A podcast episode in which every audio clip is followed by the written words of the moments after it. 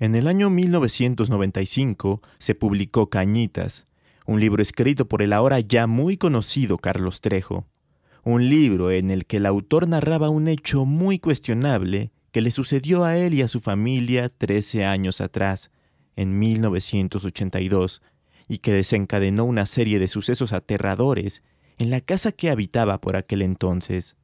Vamos a recordar la historia y sobre todo la polémica en este nuevo episodio de Leyenda Urbana MX.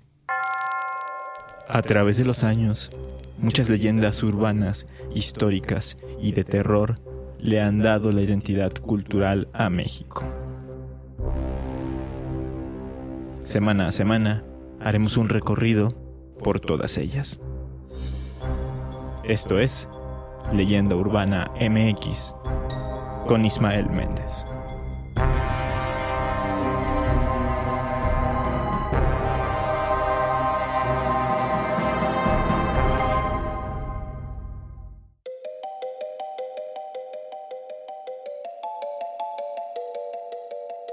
En la calle de Cañitas número 51, muy cerca del metro Popotla, en la alcaldía Miguel Hidalgo de la Ciudad de México, se encuentra una casa que a finales de los años 90 y principios de este milenio fue muy famosa debido a todo lo que su dueño llegó a contar sobre ella en un libro que llevaba el mismo nombre de la calle, tal cual, Cañitas.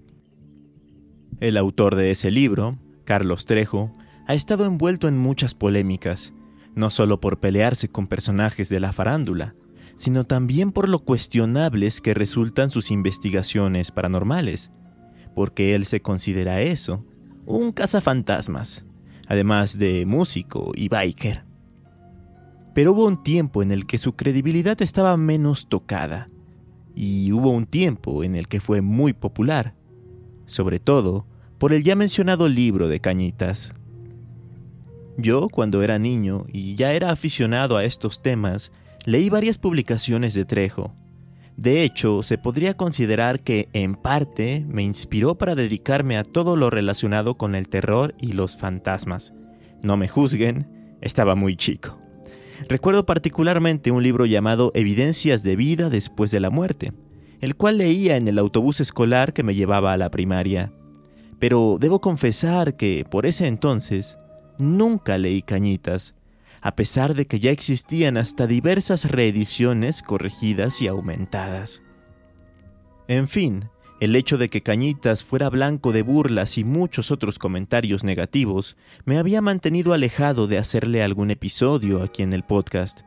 Pero tomando en cuenta que he estado muy activo con los episodios de ¿Qué pasó?, en los cuales rememoro las leyendas mexicanas más clásicas, me di a la tarea en pleno 2023, de leer el libro para poder hablar de esa casa teniendo el contexto completo de lo que supuestamente ocurrió ahí.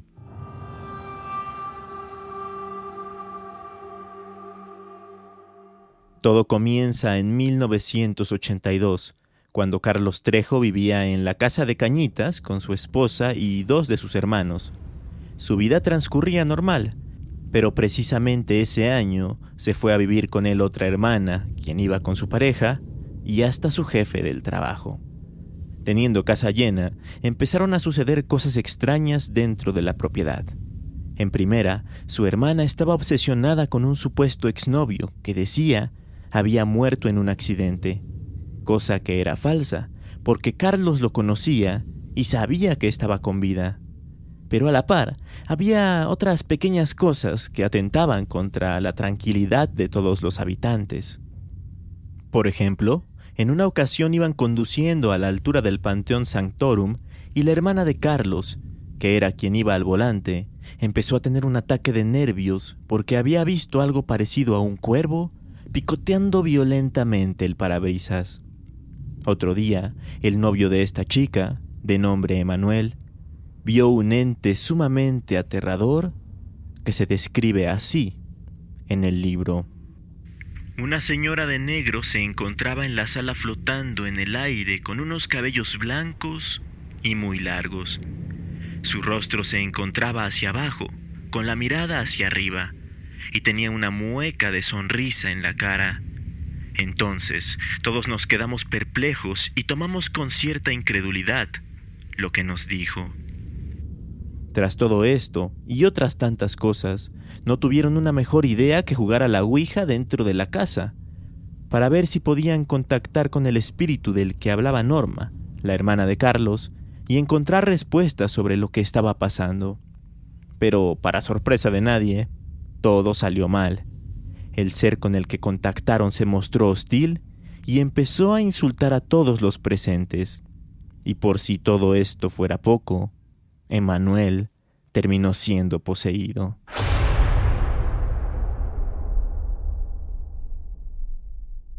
A raíz de esto, se intensificó la actividad paranormal en la casa. Pasaban cosas del tipo que por las noches Carlos sentía que un ente se subía a la cama, que la temperatura disminuía drásticamente, o que incluso había percibido que la cama se elevaba.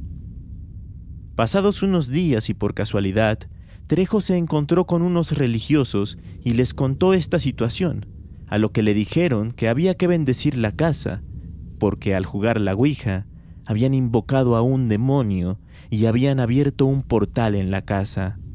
Además, tenían la teoría de que Emanuel seguía poseído. Y así se hizo. Los religiosos fueron al número 51 de la calle Cañitas para llevar a cabo un exorcismo. Mientras lo hacían, la propiedad se empezó a llenar de una extraña neblina. Y aunado a esto, las puertas y las ventanas se azotaron. Mayor fue la sorpresa cuando uno de los vidrios estalló como si algo hubiera salido de la casa con mucha furia. En ese momento, el pastor dejó de rezar muy cansado y muy aturdido, y con una voz aterrada dijo, no es posible. La Biblia está sangrando. Parecía que todo había terminado, pero horas más tarde se dieron cuenta de que nada de lo que habían hecho había funcionado, pues Emanuel volvió a tener comportamientos erráticos. Entonces, los siguientes días trataron de contactar de nueva cuenta con los miembros de la iglesia que hicieron el exorcismo, pero se enteraron de que el pastor había muerto la noche en que fue a la casa de Cañitas. Los siguientes días fueron de auténtico terror para Carlos y su familia, pero no tanto como la mañana en la que por fin se hizo presente el ser sobrenatural que los estaba molestando. El ser que tanto se había ocultado entre las sombras de la casa se encontraba parado frente a mí. Era de un metro sesenta de altura, con una joroba muy grande. Traía puesta una túnica muy larga y sus cabellos parecían pegados, como si tuviera años de no bañarse. Este ente sobrenatural intentó atacarlos, pero lograron huir de él y salir al patio de la casa. Cuando todo se calmó, regresaron a su hogar y analizaron lo que había pasado. Las semanas siguientes intentaron contactar a algún sacerdote o a alguien que los ayudara, pero no tuvieron éxito, hasta que ya estando física y mentalmente agotados, conocieron a unos espiritualistas quienes les dijeron que la casa había sido poseída por un espíritu maligno, quien no descansaría hasta matar a todos y conseguir sus almas. If you thought the only way to get a more defined jawline with natural-looking results was through surgery, think again. Juvederm Volux XC is a non-surgical injectable gel filler that improves moderate to severe loss of jawline definition and can help you achieve natural-looking results with little downtime. Even better, this improved definition lasts up to one year with optimal treatment. No maintenance required. Improve jawline definition for a smooth, sculpted look with Juvederm Volux XC. For important safety information and to find a licensed specialist, visit juvederm.com. That's J U V E D E R M.com. Not for people with severe allergic reactions, allergies to lidocaine, or the proteins used in Juvederm. Common side effects include injection site redness, swelling, pain, tenderness, firmness, lumps, bumps, bruising, discoloration, or itching. There's a risk of unintentional injection into a blood vessel, which can cause vision abnormalities, blindness, stroke, temporary scabs, or scarring. Talk to a licensed specialist to find out if it's right for you. Burrow is a furniture company known for timeless design and thoughtful construction and free shipping, and that extends to their outdoor collection. Their outdoor furniture is built to withstand the elements, featuring rust-proof stainless steel hardware, weather-ready teak, and quick-dry foam cushions. For Memorial Day, get 15% off your Burrow purchase at burrow.com slash ACAST and up to 25% off outdoor. That's up to 25% off outdoor furniture at burrow.com slash ACAST. Tantas cosas macabras que iban pasando los hicieron huir de la casa. Y algo que me parece sumamente curioso es que cuando se iban, pidieron un taxi y el chofer les preguntó que si tenían una fiesta de disfraces. Al cuestionarle al ruletero el porqué de su comentario, les respondió que había visto a una persona vestida de monje en la puerta de la casa. A final de cuentas, y tras seguir contactando a gente que pudiera ayudarles, todos estos hechos tan perturbadores se pudieron controlar durante algún tiempo gracias a una bruja que les dio instrucciones precisas para realizar algunos ritos de purificación que consistían principalmente en prender un anafre dentro de la casa durante varios días y quemar algunas cosas en él, algo que sorprendentemente funcionó a la perfección, como bien lo narra el ahora cazafantasmas y enemigo número uno de Alfredo Adame. Los fenómenos, así como habían llegado, se fueron. La casa, a pesar de que inexplicablemente no penetraba la luz del día, aunque los cristales eran totalmente transparentes, empezó a adquirir una vida normal. No obstante, y a pesar de esto, años después, la especie de maldición que se había desatado en ese lugar se podría decir que volvió, porque empezaron a ocurrir fenómenos muy pero que muy trágicos e inexplicables que le iban arrebatando la vida a muchas de las personas involucradas en toda esta situación. En total, supuestamente murieron nada más y nada menos que 14 personas, entre ellas Sofía, la propia esposa de Carlos Trejo, y Emanuel, el hombre que fue poseído durante la sesión con la Ouija. Cabe señalar que Carlos Trejo cuenta en las páginas del libro que tras varias investigaciones en el lugar, había descubierto que ahí, en donde se había construido su casa, en la calle de Cañitas, Anteriormente había operado un cementerio para monjes, el cementerio de los monjes de Tacuba. Inclusive muestra fotos en las que se ven partes de huesos humanos hallados en el lugar. El libro termina con una lista de todos los fallecidos por haberse inmiscuido de una u otra forma en el caso y con la sospecha de que el peligro, en el número 51 de la calle Cañitas, de la colonia Popotla seguirá latente.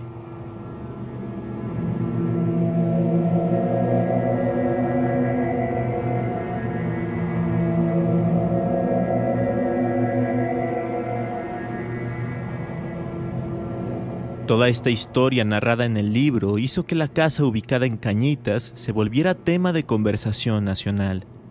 Los amantes de los temas paranormales y sobrenaturales acudían a la dirección para ver si en verdad ocurrían cosas extrañas o para investigar más a fondo el caso.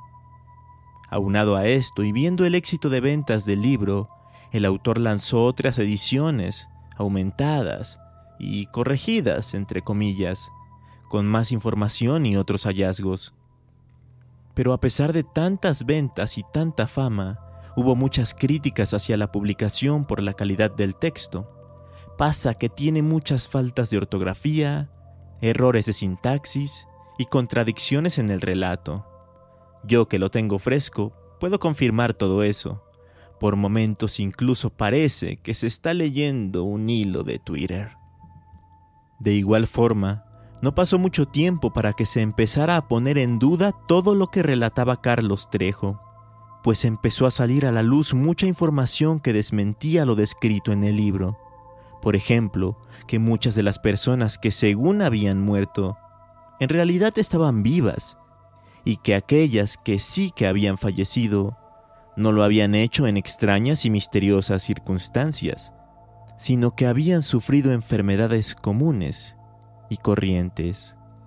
Así pues, Carlos Trejo fue acusado de inventarse toda esta historia con tal de ganar fama y fortuna. Fue llamado oportunista y hasta fue acusado por otras cosas, a tal grado que terminó preso en 2007 y tuvo que pagar una fianza para quedar en libertad. Esto no le impidió seguir lucrando tanto con el caso Cañitas como con muchos otros pues tiene en su haber otros tantos libros como Casas Embrujadas o Historias vivas de espantos y muertos. Por si todo esto fuera poco, también en el año 2007 se estrenó una película basada en cañitas, que de hecho algunos de ustedes, queridos escuchas, me recomendaron ver, pero no lo hice por falta de tiempo y porque ya había tenido suficiente con la lectura del libro.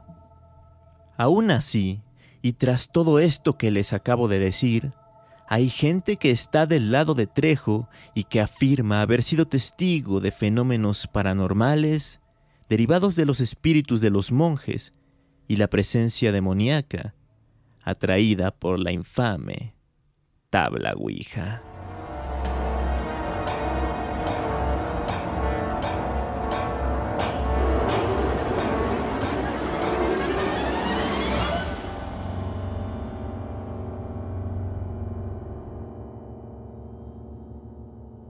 En la actualidad, la casa de Cañitas, por fuera, está totalmente pintada de negro, y más allá de eso no se ve en malas condiciones, se ve que ha tenido mantenimiento, pues sigue siendo propiedad del cazafantasmas, y no parece que en su interior hayan ocurrido tantas y tantas cosas tan tétricas.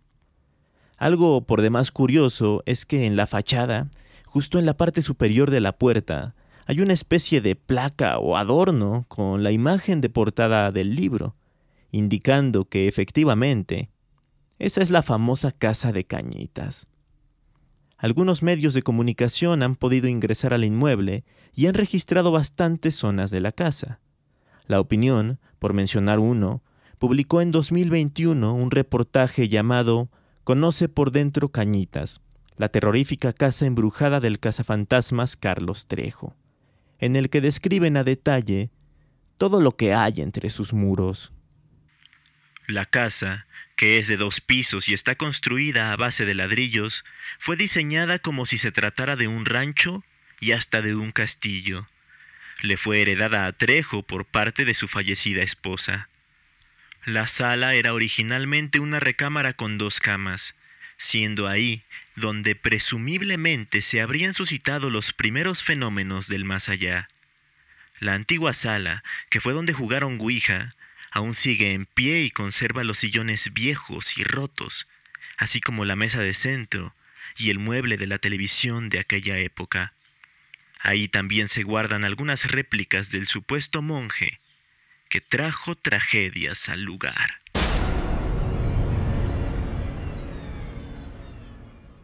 En resumen, ¿qué pasó con la casa de Cañitas?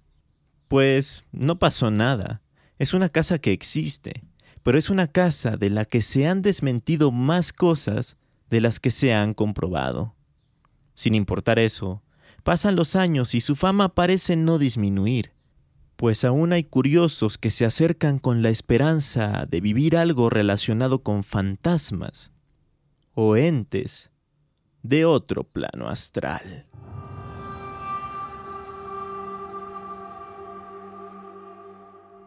¿Ustedes han ido a la casa de Cañitas?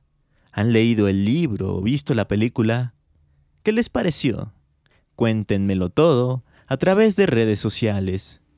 Me encuentran como Leyenda Urbana MX en Facebook e Instagram o como arroba leyenda UMX en Twitter. Espero que les haya gustado este episodio y si así fue, compártanlo, puntúen el podcast y síganlo en la plataforma desde la que me estén escuchando. Eso me ayuda mucho con el proyecto.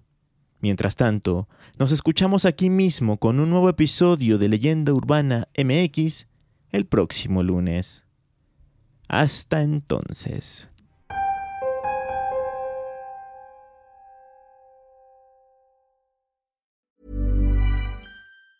Planning for your next trip? Elevate your travel style with Quince. Quince has all the jet setting essentials you'll want for your next getaway, like European linen, premium luggage options, buttery soft Italian leather bags, and so much more. And it's all priced at 50 to 80% less than similar brands. Plus, Quince only works with factories that use safe and ethical manufacturing practices. Pack your bags with high-quality essentials you'll be wearing for vacations to come with Quince. Go to quince.com slash trip for free shipping and 365-day returns.